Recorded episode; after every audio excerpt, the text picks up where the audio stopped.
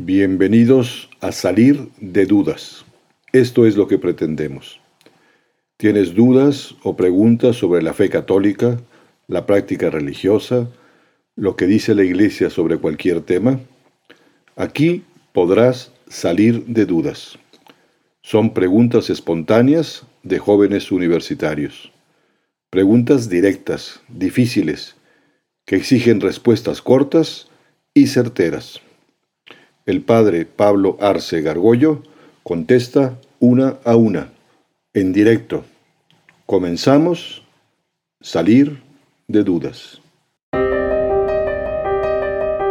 Cómo es que se ve la gracia afectada cuando se conciben hijos fuera del matrimonio, o sea, como que, y entiendo perfecto cuando me preguntan, que dicen, es que como, o sea, o sea, como que lo único que cambia es el matrimonio, si estás casado o no, pero entonces, ¿cómo explicar eso de cómo, es, o sea, cómo es que privas a la, a la persona engendrada de la gracia que, que tiene el matrimonio.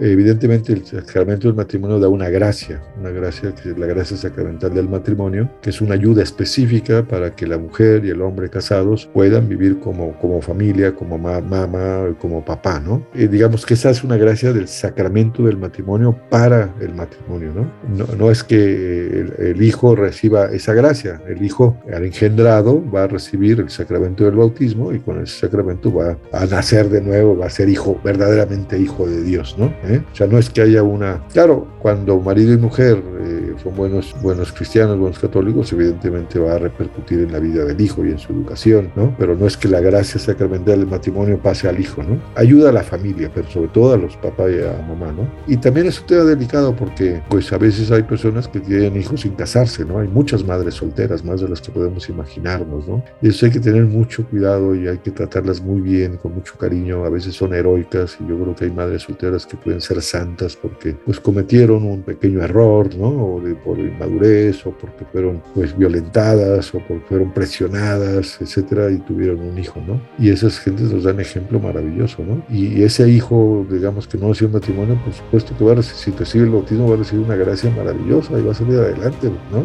Es pecado que una pareja casada decida voluntariamente no tener hijos. O sea, ellos, es más, ellos tienen la obligación de ser responsables. La Iglesia Católica no, no sostiene, como algunos piensan, que en un matrimonio hay que tener hijos como conejo. No, la primera institución que habla de la maternidad responsable y de la paternidad responsable es la Iglesia Católica, ¿no? Otra vez, Dios quiere mucho sexo, pero como humanos, ¿no? Es decir, para que sea como humanos tiene que ser free, ¿no? Libre, eh, gratuito, total, entrego todo, mi, cuerpo, mi alma, y mi alma contiene toda mi biografía y todos mis planes futuros. Tiene que ser fiel y tiene que ser fecundo, abierto a la vida, ¿no? El tema es cómo lo hacen, ¿no? O sea, si lo hacen con métodos anticonceptivos o con DIU, con condones o lo que sea, la iglesia dice no, eso no es de acuerdo al querer de Dios, ¿no? Por algo Dios puso en la mujer, pues, unos periodos, periodos agenésicos, ¿no? Que se están regulados por, su, por sus periodos de menstruales y a veces hay que decir dentro del matrimonio,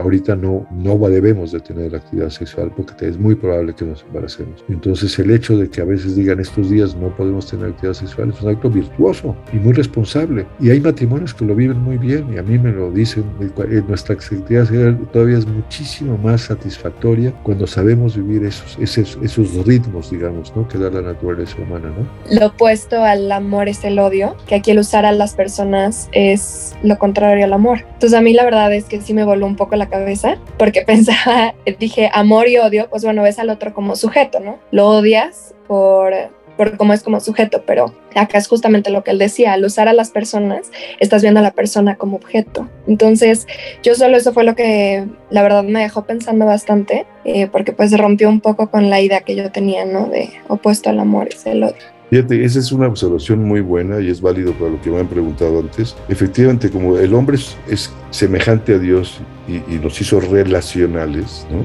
Y cuando Adán y Eva pecan, se dan cuenta que están desnudos. Ellos tenían actividad sexual antes del pecado original, con toda paz y con toda libertad. Cuando ya no pueden controlar con su razón ese impulso sexual, les metes la, lujuria, se dan cuenta que uno al otro se pueden utilizar egoístamente. Y eso es lo que pasa en la, sexualidad, el peligro de usar a la otra persona en beneficio propio. Yo, sé, yo lo que quiero es mi placercito ahorita. ¿Qué consiguen? Me vale. Si la otra persona me, me importa. Y por eso se mete el egoísmo muchas veces en una sexualidad mal vivida. Y efectivamente lo contrario es eso, tratar de usar a otra persona. De ahí viene también el tema del pudor. O sea, ¿por qué nos cubrimos? ¿Por qué no vamos pues, este, en cueros? Porque tú dices, no quiero que alguien me use, ¿no? Para, para, para su propio beneficio, porque nadie, eh, es un asunto que rechazamos por naturaleza que otros nos use para su beneficio propio, de manera egoísta, ¿no? ¿Qué pasa en el supuesto en el que yo me caso con una mujer que amo mucho, si parece que ella también me ama y somos muy felices todo. Digamos que ella o yo lo engaña con otra persona y en un futuro vuelvo a encontrar una mujer, ¿volveré a casarme por la iglesia? Bueno, buenísima pregunta y hay que proyectarla en el tiempo y en las circunstancias que mencionas. Por un lado, efectivamente, la iglesia no, no divorcia. Es más, justamente dice lo que Dios unió no lo puede separar el hombre, ni el Papa tiene facultades para separarlo si hubo verdadero matrimonio. Puede darse casos en donde se aparentó de algún modo el matrimonio y no hay verdadero matrimonio, por ejemplo, porque faltó libertad, ¿no? se comieron la torta antes del recreo y que hubo presión psicológica para que te casaras, pero no hubo libertad y se demuestra que no lo hubo, pues eso se llama nulidad de matrimonio. Hay procesos de nulidad o tú te pensabas que estabas casando con María y resulta que María pues era una este, esquizofrénica y ocultó su esquizofrenia, te equivocaste de persona, o era lesbiana, o error en la persona, o los dos dijeron, vamos a casarnos, pero cero hijos, tal, no quisieron hacer, digamos, un, un hogar, eso, eso son no existencia del matrimonio. Habiendo, habiendo un matrimonio y una de las partes es, es infiel, por lo menos pues ya se comete un adulterio, es un pecado grave, ¿no? Que puede ser perdonado, basta ir al arrepentimiento a la confesión y pues, se perdona, uno o veinte o cien adulterios, sí hay eh, arrepentimiento. Y Dios perdona, pero quizá para las partes es de las cosas más difíciles, sobre todo la parte inocente le cuesta muchísimo y perdonar como es lógico. Entonces la iglesia primero busca que dos cosas. Uno, la posibilidad de que esa, esa persona inocente perdone. ¿Por qué? y no digamos si hay hijos, ¿no? Buscando el bien de los hijos, ¿no? A veces la iglesia recomienda la separación, porque se están haciendo muchísimo daño marido y mujer, ¿no? Y sepárense o por un tiempo o sepárense definitivamente, ¿no? Eh, entonces, y efectivamente esa persona inocente ya no se puede volver a casar por la iglesia. ¿Por qué? Porque por eso es tan serio el sacramento del matrimonio. Y el supuesto último que pones de que después de un tiempo, pues tú te, digo, en caso tuyo, cuando la persona inocente, hombre o mujer, que encuentre a otra pareja y se unan, incluso tengan familia. La iglesia prevé una cosa ya en extremis, a la vuelta de que tengan un buen número de años unidos, que vivan de manera ejemplar, ¿no? Que estén dispuestos ya al final de su vida a vivir como hermano y hermana y pueden volver a recibir, no el sacramento del matrimonio, pero sí la confesión y la, y la comunión. ¿no? Me divorcio en un año y en seis años me quiero volver a casar, yo nada más voy a conseguir un padre y una iglesia. No, es que no es tan fácil. Puedes transar, puedes pero cuando tú te vayas a casar, cualquiera de ustedes, pues tienes que ir a la parroquia tuya o de tu novia, ahí te hacen un, hay un, proceso de averiguar quién eres y, cuándo te bautizaste, que lleves testigos, etcétera, etcétera. Y el día en que, en que tú te cases, ese mismo día queda sentado, las parroquias tienen un libro en donde se registra quién fue bautizado, quién se casó, quién se ordenó sacerdote, etcétera. Entonces llegas, vengo a casarme, a ver cómo te llamas tú, Fernando Díaz. Se boletina, a ver si ya estás casado y, y no te dejan casarte. Es más, te pueden acusar de vígamo y entonces podrías ir hasta la cárcel. Hola, padre. A mí me que, o sea, no entendía al 100% la idea de que cómo el amor sexual o se convierte en un icono de la vida interna de la Trinidad. Fíjate que ese es justamente como fuimos hechos semejantes a Dios, y Dios es trino, y Dios es relación. La familia es la, el ícono, la imagen más interesante de la Trinidad, ¿no? Dos personas que se aman intensamente, en este caso Padre e Hijo en la Trinidad, y ese amor inmenso genera el Espíritu Santo, que es el amor de Dios hecho persona el hijo, ¿no? Este hijo es el, los hijos deberían de ser eso, ¿no? El, ese es el reflejo del inmenso amor que se hace carne y por eso la familia es reflejo de la Trinidad y por eso está tan atacada la familia porque en el fondo el, demonio le, choca tremendamente que el hombre y la mujer sean ícono, imagen del mismo Dios, le da un coraje tremendo y el hijo, como es lo más puro, recién nacido, pues lo quiere matar a como de lugar. El aborto y todo eso viene de, todo ese poder diabólico que le da un coraje tremendo al demonio. Por eso eh, la sexualidad humana es muy tan importante porque somos son hombre y mujer colaboran en el poder creador y reflejan de una manera muy diáfana la Trinidad.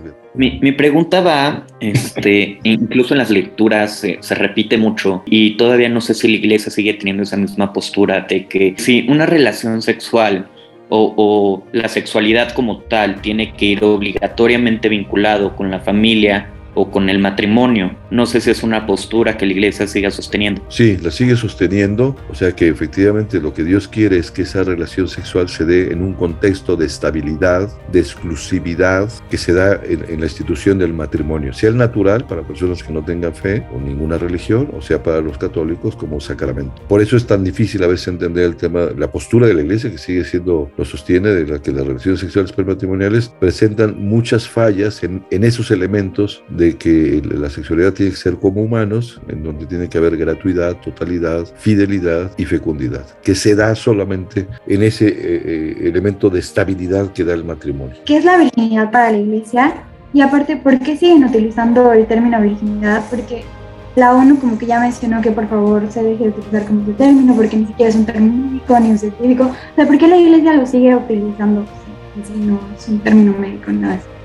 Sí, bueno, la virginidad se entiende como una persona que quiere vivir el celibato. La castidad es una virtud que controla o modera el impulso sexual o la, lujuria. El celibato son dos personas que, quieren vivir vírgenes, es decir, que se comprometen libremente a no tener una actividad sexual, a no contraer matrimonio. Y por eso se habla por las religiosas, vírgenes religiosas, o el sacerdote tiene virginidad en el sentido de que no, no, no ha practicado la sexualidad. Ese tiene un valor, un valor dentro de la iglesia, que es a semejanza de cómo vivió Cristo nuestro Señor, siempre y cuando eh, alguien quiera vivir el celibato en función de los demás. Otra vez el tema relacional. Una persona que no quiera casarse porque le tiene miedo al sexo, le tiene miedo al matrimonio, porque es una persona egoísta, pues es, es una mera represión espantosa y antinatural de ese gran impulso sexual que Dios puso en la persona humana. ¿no? El tema de la virginidad, efectivamente, es eh, así se entiende la virginidad en el catolicismo. ¿no? Y hay que cambiar los conceptos de virginidad, porque perder la virginidad físicamente es que se rompe el himen de la mujer, ¿no? Y hoy también es un tema que hay que volver a replantearse porque hay bastante machismo respecto de eso, ¿no?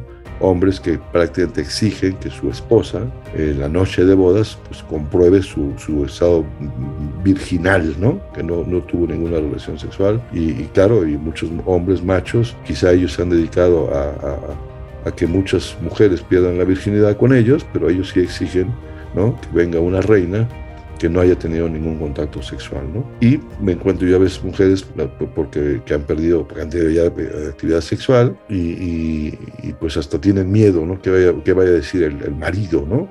Yo los animo a que hablen abiertamente a él y a ella, que, cómo ha sido su vida sexual, su actividad, etcétera, que queden las cosas muy claras. Y hay una virginidad, digamos, más de corazón, más que física, ¿no? No es un tema de imen, sino de la actitud que una persona tiene de, de saber a quién se entrega, de pudor. Ese es el, el gran valor, digamos, entendida la, virginidad. Y efectivamente es un término que hoy puede usarse muy machistamente, ¿no? ¿Cómo podríamos, en este caso, o sea, dejar atrás ese tema de que yo creo que ya me siento autorizado por esto y lo hago, lo hago y lo hago dentro de los parámetros de la iglesia y hacer entender a la gente que pues, también está, o sea, que el hecho de que, de, que puedas tener una relación sexual a los ojos de Dios en, forma no te debe de, de, incitar a tener hijos de manera desmedida, ¿no? La iglesia católica no, no sostiene aunque hay gente que tiene esa percepción de que los matrimonios católicos deben de tener hijos como conejos. No es verdad. ¿Qué significa en la práctica? Que marido y mujer tienen que saber qué quieren, que los hijos no, no, no son una carga, son un tesoro, que los hijos son una riqueza también. Incluso en familias pobres son mano de obra buena a futuro, ¿no? Pero hay que ser responsables, ¿no? O sea, depende, como todo, no, no, se puede dar reglas. Y yo creo que sí hay que educar a la gente. La educación sexual tiene que ir al uso de la responsabilidad, ¿no? Y hoy hay mucha jovencita pues, que, que está saliendo embarazada porque pues, no, no, recibió, los papás les da pavor hablar con los hijos de este tema, ¿no? Y, y tenemos muchos problemas de salud pública en tema de la sexualidad y embarazos infantiles, ¿no? Pero bueno, es un tema interesante que has tocado. Hay cientos de preguntas más, todas interesantísimas, hechas por personas inquietas y pensantes. ¿Tienes alguna pregunta? ¿Hay algo que nunca has entendido? ¿Las respuestas a tus inquietudes nunca te han convencido?